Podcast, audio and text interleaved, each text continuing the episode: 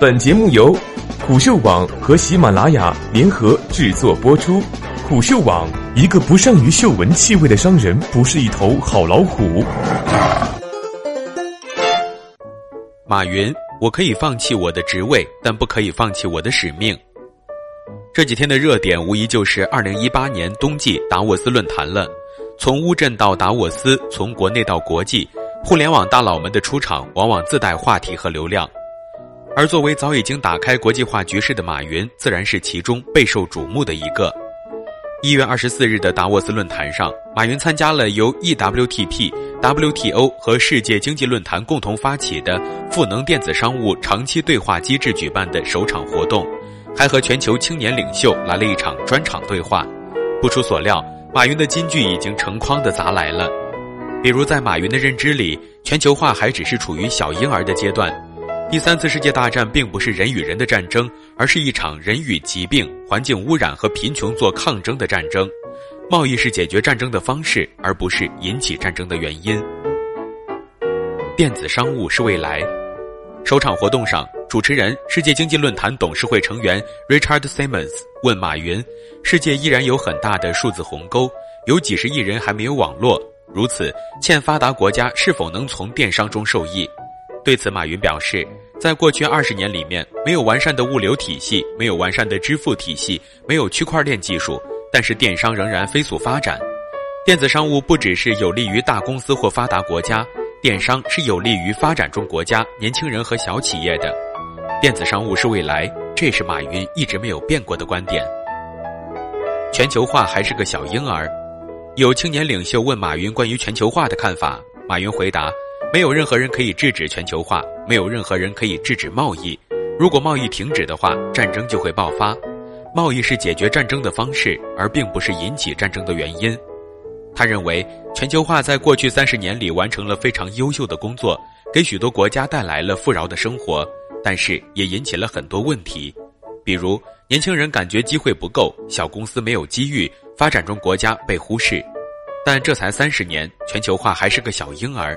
全球化的成长过程中，打贸易战很容易，但是停止战争却是很难的。我很害怕，很担忧。我觉得世界不要用贸易作为武器，要把贸易作为解决问题的方案。当然，作为马云，不吐槽是一定不行的。他轻轻松松的就又怼了一下世界贸易组织。我对世贸组织感到很抱歉。过去二十年，他们工作做得非常好。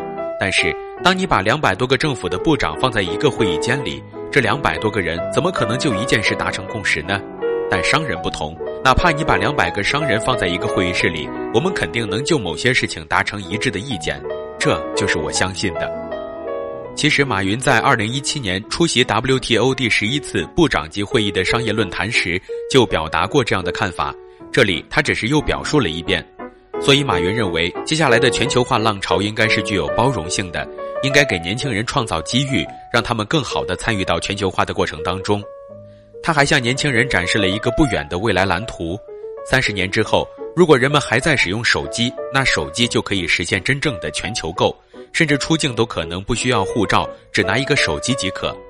年轻人如若拥抱并把握住机会，就可以成就下一个阿里巴巴。作为曾经的创业者。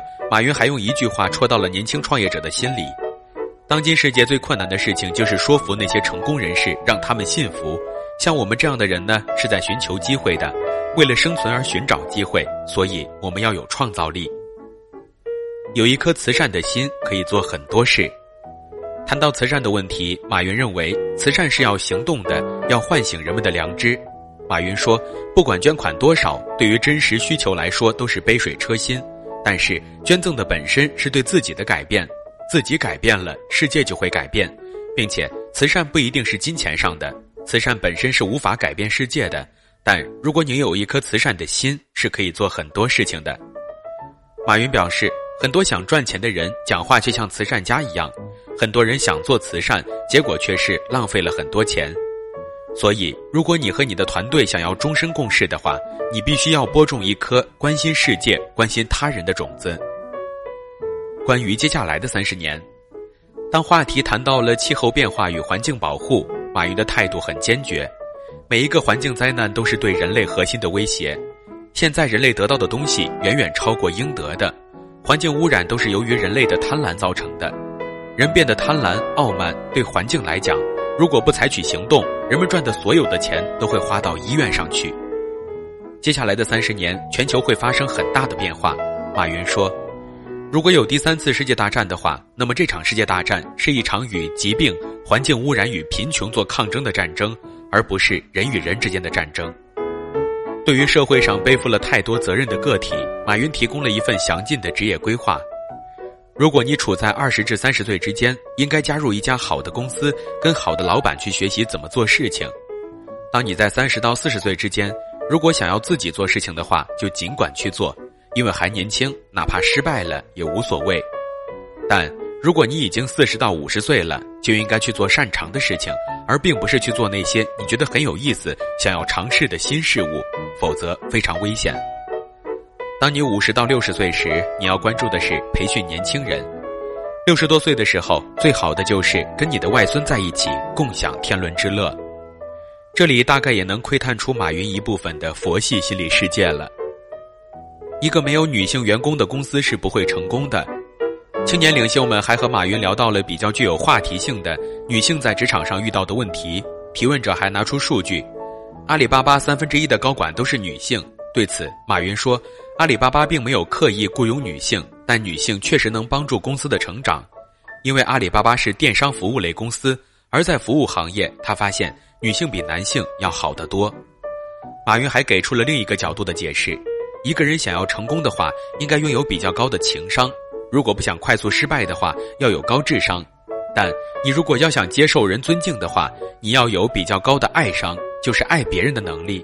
女性在这三个商值之间是比较平衡的。如果有时间，我会写一写阿里巴巴的一千零一个错误。马云还说到自己当时创业时的想法：花十年时间走出校门赚的一些经历，不管是成功还是失败都没关系，我再回去继续当老师。我从来没有想过我会富有，也没想过我们会成功，也没预料到我们会存续十八年，但是我们做到了。如果我有时间，我就会写一写阿里巴巴一千零一个错误，这是我人生当中最宝贵的一些体验。我的财富不是我取得多少成就，而是我们有多少的痛苦和错误。人工智能会不会威胁人类？有人问马云拿出一千亿人民币去搞科研研究的事情。马云就顺便谈了一下自己对人工智能的看法。人工智能和大数据不会威胁人类，人工智能应该是支持人类的，科技应该让人类更加富有能力，并不是使人裹足不前。马云还搬出了自己的一套哲学：聪明的人知道自己想要什么，智慧的人知道他不要什么，只有知道自己不想要什么，才知道我们想要什么。阿里巴巴做投资的研究是为了更好的支持人类，这是对全世界开放的。我可以放弃职位，但不能放弃这个使命。最后被问到做一名优秀 CEO 的秘诀，马云说道：“如果突然我有一个月的假期的话，我就会倒下。我想一定是我内心有什么东西，可能是使命感。最开始是十八个人，现在是六点五万人，他们相信我的使命。如果我放弃的话，我可以放弃我的职位，但是我不能够放弃这个使命。如果我放弃的话，所有人都会绝望。”